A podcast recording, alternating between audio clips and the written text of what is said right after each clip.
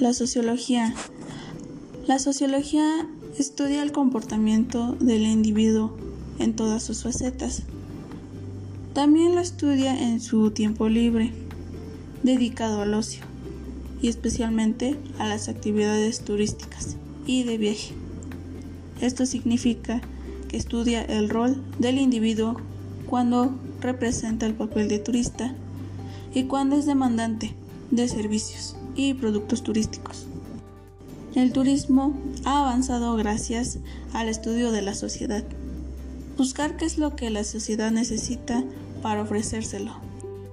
Qué es lo que está de moda o la dirección que se está tomando la sociedad para así ofrecerle un servicio de calidad, pero sobre todo que le agrade y lo satisfaga.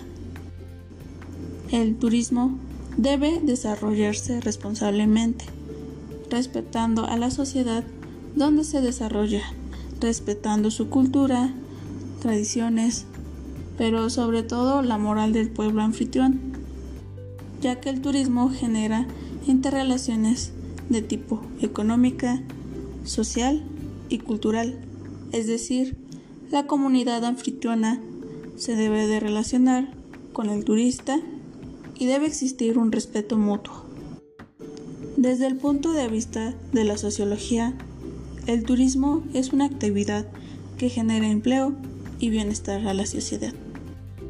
El impacto que produce cualquier actividad turística, sea a nivel que sea, ya sea personal, familiar, social, produce una serie de efectos sociológicos y culturales las cuales producen cambios en las plantas y los hábitos de conducta, así como en el nivel cultural que adoptan el rol del turista en un momento determinado.